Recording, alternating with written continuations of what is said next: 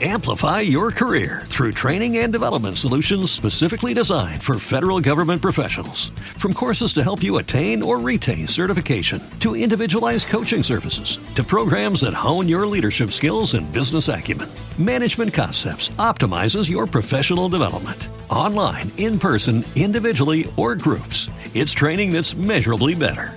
Learn more at managementconcepts.com. That's managementconcepts.com. Actualiza Retail, episodio 10. Motivos por los que un cliente no entra en mi tienda.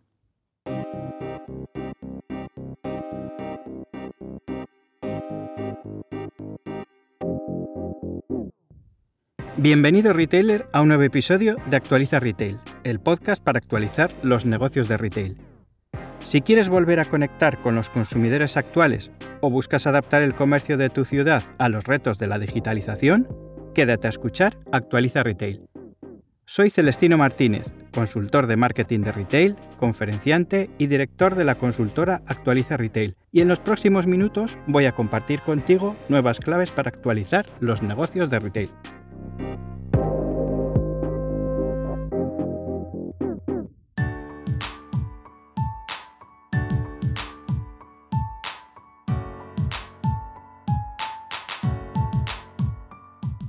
Hace unos días mi blog cumplió 10 años.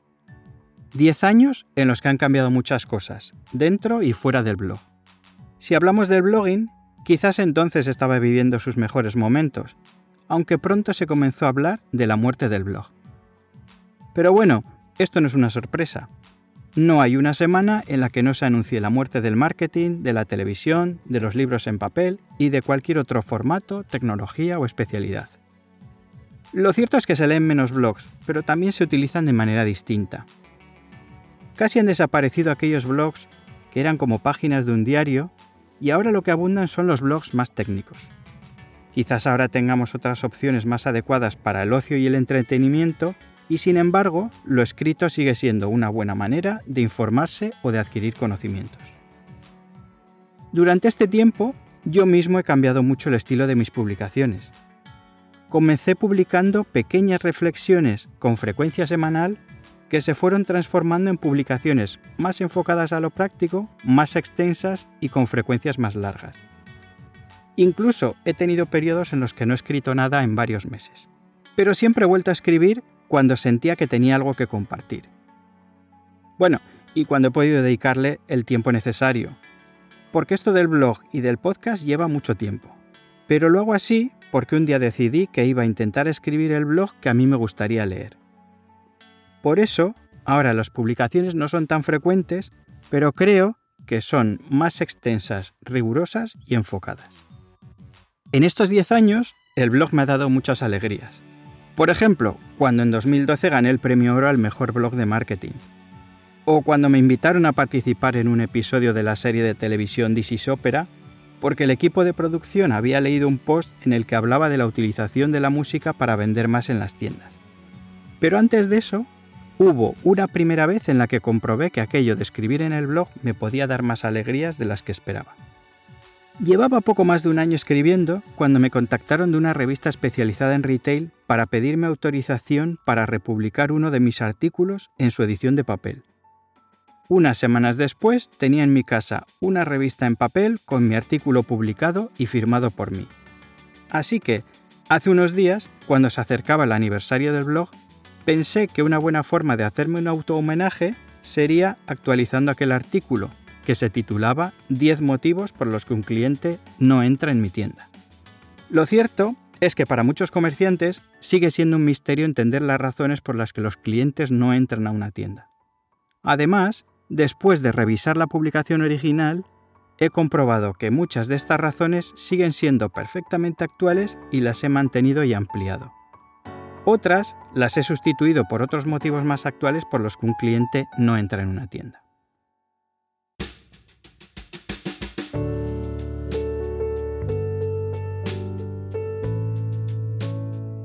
Primer motivo. No hay información para anticipar la visita bien porque nos han hablado de una tienda, porque hemos pasado por delante de su fachada cuando estaba cerrada o por cualquier otra razón, solemos buscar información en Google antes de visitar una tienda. Generalmente queremos asegurarnos de que puede tener los productos que nos interesan, queremos saber las marcas que trabaja y conocer las opiniones de otros clientes sobre su servicio, precios y otros aspectos que nos pueden evitar sorpresas. Porque especialmente en las tiendas pequeñas y en los pueblos pequeños nos sentimos comprometidos si entramos a una tienda y no compramos. Pues bien, es relativamente frecuente encontrar tiendas que no tienen un perfil de Google My Business o que no lo gestionan.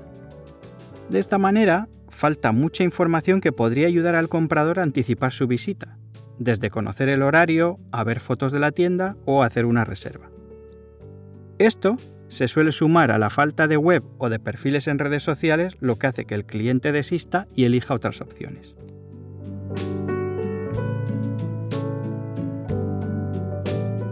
Segundo motivo.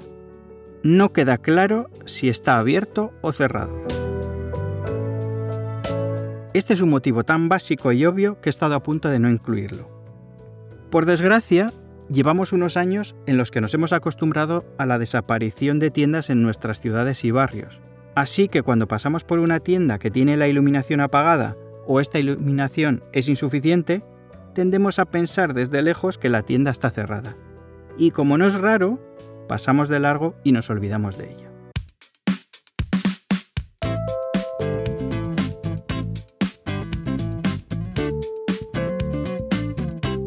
Tercer motivo. No queda claro para quién es. He comprobado en muchas ocasiones que cuando un retailer se pregunta la razón por la que no entran clientes a su tienda, es bastante habitual que no sepa quiénes son sus clientes. Es decir, en realidad, lo que echa en falta es el tráfico de personas en general, pero falta una definición de los perfiles de cliente a los que se va a ofrecer una o varias soluciones a sus necesidades. Como explicaba en el episodio dedicado a la orientación al cliente, esta falta de definición suele reducir la tienda a una selección de productos más o menos acertada que suele tener pocas posibilidades de satisfacer a nadie. Este tipo de tienda suelen ser antiguos especialistas que ahora son percibidos como generalistas. Por ejemplo, muchas zapaterías siguen teniendo una selección de producto para hombre y mujer, incluso para niños, de estilos clásico y moderno, y no es raro que ofrezcan también una selección de complementos.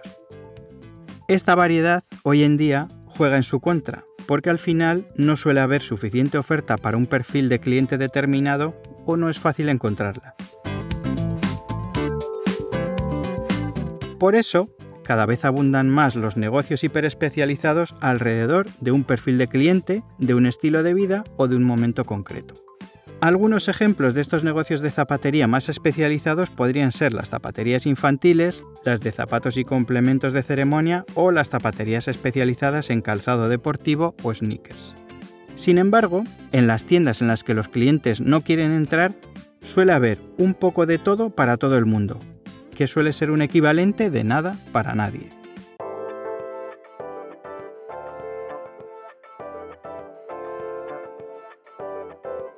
Cuarto motivo.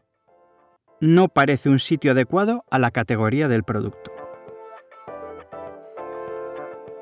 Hace muchos años se necesitaba poco más que tener un producto para venderlo. De hecho existían las exclusivas. Esto puede sonar raro a los retailers más jóvenes, pero las marcas negociaban con ciertos comercios la exclusividad de la distribución de sus productos. Generalmente elegían los mejores comercios de cada ciudad, aunque no siempre era así. Ahora que casi cualquier producto se puede conseguir fácilmente, algunos comercios que históricamente han vendido bien ciertas categorías de producto han visto cómo surgían nuevos comercios tanto online como físicos que ofrecen al cliente más valor añadido. Es el caso de muchas categorías de productos electrónicos, que hace no tantos años se vendían en tiendas de electrodomésticos. Ahora, estas tiendas ven cómo estos productos se venden en comercios especializados. En otras ocasiones, las ventas que se desvían son las de las gamas más altas, porque para desembolsar ciertos importes el comprador busca un valor añadido mayor, generalmente en forma de experiencia. Este valor añadido lo buscarán en las tiendas monomarca y en las tiendas hiperespecializadas, y algunos de los elementos que aportarán ese valor añadido tendrán relación con la posibilidad de vivir la marca o de estar en contacto con la comunidad de usuarios o fans.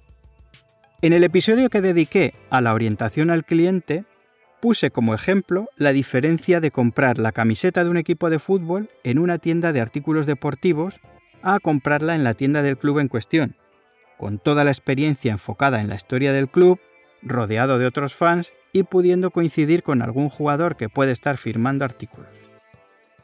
La diferencia parece bastante clara.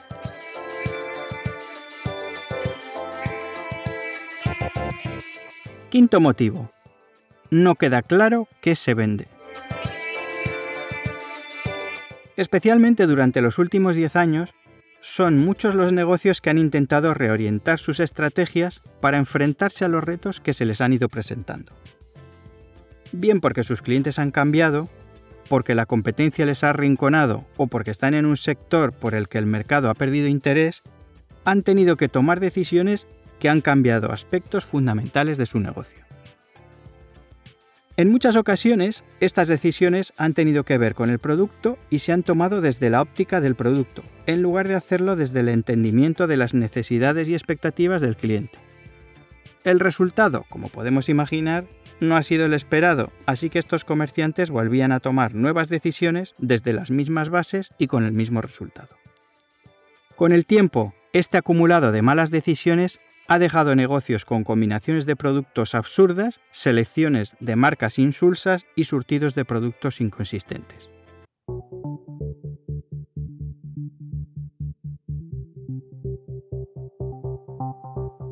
Sexto motivo. El producto no resulta atractivo. Algunos sectores han acostumbrado a los consumidores a unas dinámicas que son inalcanzables para otros. Por ejemplo, en la electrónica de consumo llevamos muchos años asistiendo a un ritmo frenético de lanzamiento de productos cada vez más nuevos, con más posibilidades, con mejores diseños, con precios más bajos y con mejores materiales promocionales. Esto hace que, por comparación, otros sectores más estáticos resulten menos atractivos. Un ejemplo que ilustra muy bien esta situación es el sector de la relojería, que ha visto como en poco más de 5 años la facturación del Apple Watch ha superado a la del conjunto de la relojería suiza. Seguro que se te ocurren algunos otros ejemplos de sectores en la misma situación. Otro que suelo utilizar para explicar esta situación es el de las tiendas de fotografía, que están intentando responder en los últimos años al impacto primero de la fotografía digital y ahora al avance en la calidad de las cámaras de los teléfonos móviles. Esto hace que muchas personas tengan resueltas sus necesidades de fotografía de manera más que suficiente con su teléfono móvil. El resultado final es que han desaparecido una gran cantidad de estas tiendas mientras las que continúan abiertas buscan la manera de hacer atractivos y rentables sus negocios.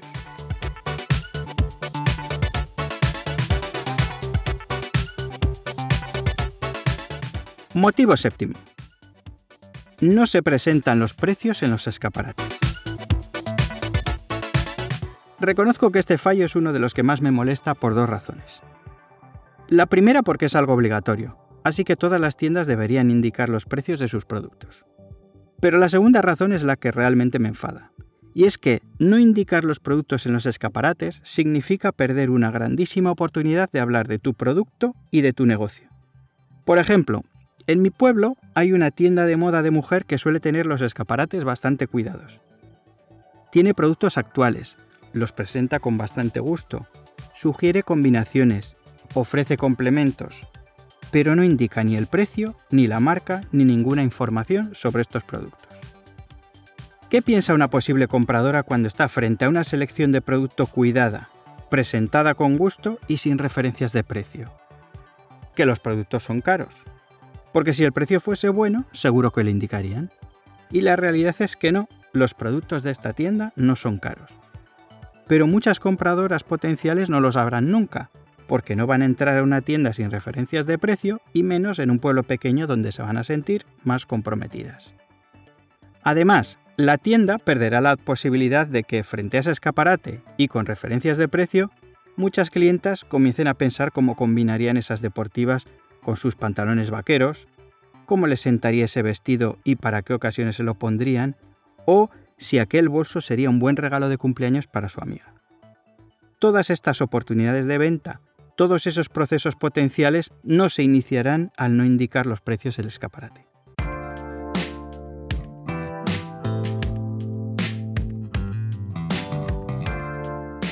Octavo motivo. Se exponen los productos más caros, los más baratos o todos. Seguimos hablando de los escaparates. De hecho, uno de los mayores responsables de que un cliente entre a tu tienda o pase de largo es tu escaparate. A pesar de ello, es muy frecuente ver escaparates deficientes, más allá de las indicaciones de precio en los productos. Uno de los fallos más frecuentes en los escaparates suele estar relacionado con la selección de artículos que se presentan en él y suele tener tres versiones. Que se presenten los productos más caros, los más baratos o que estén casi todos los productos de la tienda expuestos en el escaparate. Vamos a empezar por decir que el escaparate debería ser como una tarjeta de presentación. Debería darte unas pinceladas de lo que vas a encontrar dentro. En esencia, el escaparate debe aclarar al cliente la duda de si lo que él está buscando lo encontrará dentro. Y para despejar esta duda, no hace falta tener todo el producto en el escaparate, basta con unas pinceladas. Porque cuando ponemos todo, como pasa en muchas zapaterías, el cliente se ve sobrepasado por tantas opciones y tiene que hacer un gran esfuerzo visual para encontrar lo que busca. Además, esa es una tarea que el cliente debería hacer dentro de la tienda. He llegado a ver zapaterías en las que este extremo es tan exagerado que para atender al cliente dentro de la tienda tienen que sacar producto del escaparate continuamente. Resulta absurdo porque la experiencia para el cliente es mala en los dos sitios. Otro fallo, aunque menos habitual, es el de presentar en el escaparate una selección de los productos más caros o más baratos. La explicación que suelo encontrar es que, como lo que está en el escaparate es lo que más se venden, si ponen lo más caro será lo que más vendan. Al revés, los que ponen lo más barato piensan que así trasladan la imagen de tienda barata y que así venderán más. La realidad es que en ambos casos el cliente piensa que esa es la gama de productos que ofreces ya que está acostumbrado a ver escaparate con selecciones de producto con cierto escalonado de precio. Por esta razón, unos pasarán de largo porque no piensan gastar tanto dinero en esos productos y otros lo harán porque la selección no responde a sus necesidades.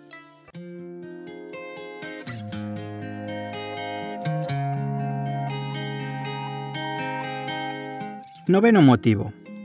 La experiencia no es muy considerada con el cliente. En este listado de motivos por los que un cliente no entra a mi tienda, me he centrado en situaciones que se producen sin que el comprador potencial llegue a entrar en la tienda. Dicho de otra manera, son aspectos que esa persona percibe desde fuera de la tienda, justo en los primeros puntos de contacto de la experiencia de compra. En este caso, voy a presentar un motivo que en algunas ocasiones se percibe ya desde el exterior y en muchas otras se vive en el interior de la tienda.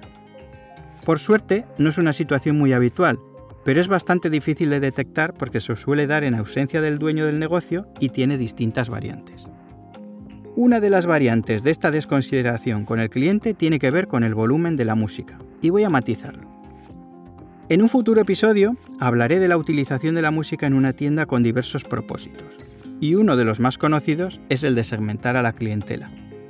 Es decir, en función del tipo de música y el volumen al que la pongo, estoy lanzando un mensaje a un tipo de clientes y otro al resto. Sería algo así como decirle a un grupo, sois de los míos, y al resto es posible que no seamos lo que estáis buscando. El problema viene cuando vas a una tienda de las tuyas y, por ejemplo, la persona que está en ese momento a cargo de la tienda ha decidido poner la música que le gusta al volumen que mejor le parece, sin tener en cuenta el criterio de ambientación musical de la marca. Yo mismo dejé de visitar un establecimiento de hostelería con un enfoque familiar porque me encontré varias veces con esta situación. La primera vez arruinó lo que iba a ser una comida familiar agradable y tranquila. La segunda vez, por suerte, lo evitamos porque ya desde fuera el volumen era insoportable, así que decidimos ir a otro restaurante y ya no hemos querido arriesgarnos más veces. Otra variante de este motivo para que un cliente deje de entrar a una tienda tiene que ver con las conversaciones incómodas entre los vendedores. A veces los vendedores están tan acostumbrados a hablar entre ellos a cierta distancia que llegan a no darse cuenta de que hay clientes que se están enterando de estas conversaciones. Hay un tipo de conversaciones que podrían ser inocuas, como las que tratan temas intrascendentes. Incluso algunas veces pueden dar pie a que el cliente participe y puede ser una manera de conectar con él. Sin embargo, las conversaciones que pueden resultar incómodas para el cliente son, por ejemplo, las que tratan de temas internos como las tiranteces entre vendedores o con la gerencia. Aunque son menos frecuentes, también he escuchado conversaciones sobre política y otros temas sensibles y la verdad es que es bastante incómodo. Incluso he presenciado alguna discusión entre miembros del personal y resulta muy desagradable.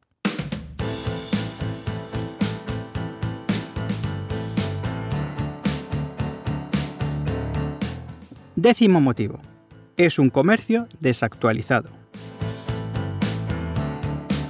Al hablar de un comercio desactualizado, podríamos pensar en un comercio antiguo o pasado de moda. En realidad es otra cosa, porque hay comercios antiguos que se han sabido reconvertir incluso basándose en su tradición. Cuando hablo de un comercio desactualizado, aparecen muchos de los motivos anteriores y se añaden algunos otros. Por ejemplo, Alguna de las características de los comercios desactualizados es que en ellos, como explicaba antes, no queda claro para quién es ni qué se vende. Solo son una colección de productos, a veces no muy bien presentados, pero sin ningún valor añadido a la simple compra del producto. A veces, esta falta se trata de solucionar con una reforma, siempre desde un criterio meramente estético. Sin un cliente objetivo en mente, sin propuesta de valor con una experiencia de compra poco atractiva, la reforma solo sirve para evidenciar aún más estas carencias. En estos casos, y como decía en el episodio en el que explicaba por dónde empezar a actualizar un negocio de retail, todo debe comenzar por una reflexión estratégica básica. Como hemos comprobado en uno de nuestros últimos programas de actualización, el resultado es mejor cuando se hace acompañado de un equipo profesional que pueda facilitar esta reflexión y resultar inspirador. A partir de ese punto se entienden mejor las bases del negocio y se evitan malas decisiones e inversiones perdidas.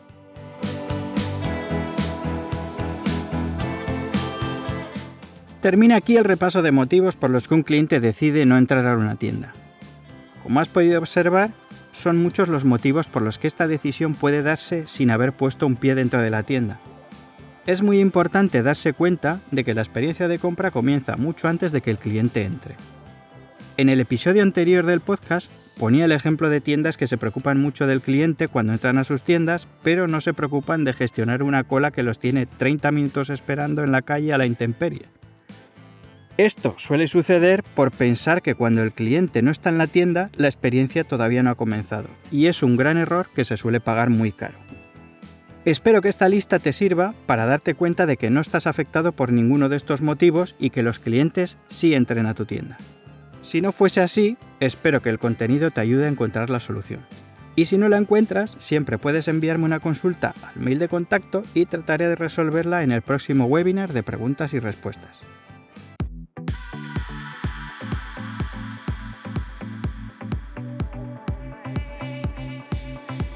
Hasta aquí el programa de hoy de Actualiza Retail. Si quieres profundizar en alguno de los temas que he presentado en este episodio, te animo a que visites el post de mi blog desde el enlace que he incluido en las notas del programa. En el post podrás ampliar las informaciones de algunos temas a partir de las fuentes que cito. Si este episodio te ha parecido interesante y útil para tu negocio, no olvides compartirlo con otros retailers, dejar una reseña en Apple Podcast, un me gusta en ebooks o seguirme en Spotify. Si quieres que imparta un webinar o un taller online para tu evento o institución o quieres información sobre los programas de actualización para áreas comerciales, puedes contactar conmigo a través de mi web personal celestinomartinez.com. Más claves para actualizar tu negocio de retail en el próximo episodio. Hasta pronto, retailer.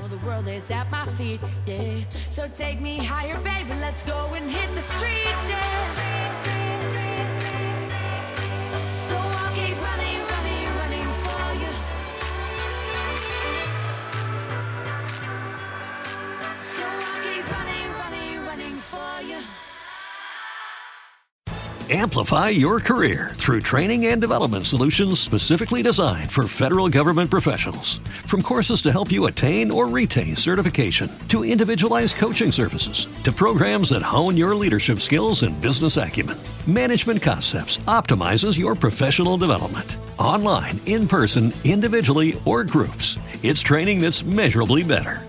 Learn more at managementconcepts.com. That's managementconcepts.com.